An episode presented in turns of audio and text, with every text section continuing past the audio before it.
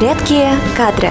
Добрый день, в эфире подкаст «Редкие кадры». С вами Вероника. Сегодня разберемся в вопросе, кто же виноват в отказе от предложения о работе – соискатель или работодатель. Какие ошибки приводят к отказам от предложения о работе и что нужно сделать, чтобы избежать таких историй неуспеха. Эти вопросы мы задали и кандидатам, и работодателям.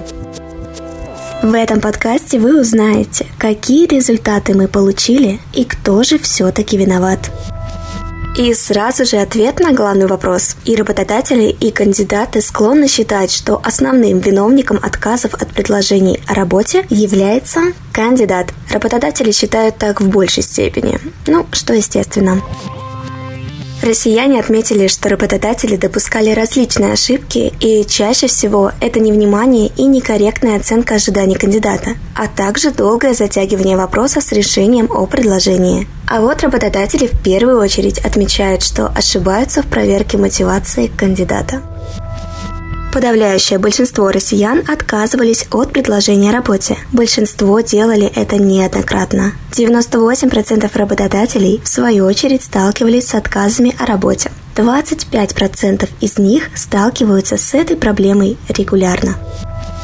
И тут возникает вопрос, каковы же причины отказов? Большинство опрошенных россиян указали причины отказа несоответствия предлагаемой заработной платы ожиданиям. Также россиян не устроили предлагаемый функционал или должность, а некоторые получили более привлекательное предложение. Работодатели же самой главной причиной отказа назвали получение кандидатом контр-оффера на текущем месте работы, на втором – получение более привлекательного предложения и лишь на третьем – несоответствие оплаты труда ожиданиям кандидата. В целом мнения россиян и работодателей в этом вопросе полностью расходятся – Вполне вероятно, что это связано с тем, что кандидаты не всегда озвучивают реальную причину своего отказа, боясь обидеть работодателя.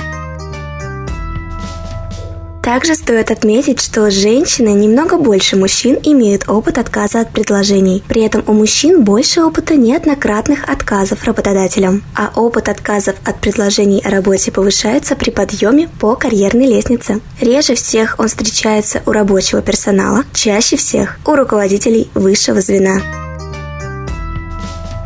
Но несмотря на множественные отказы россиян от предложения работе, все же 22% хоть раз жалели о своем отказе. Россияне, которые получили контрпредложение от действующего работодателя и остались на текущем месте работы, в 45 случаев все равно ушли из компании менее чем через год. Редкие кадры.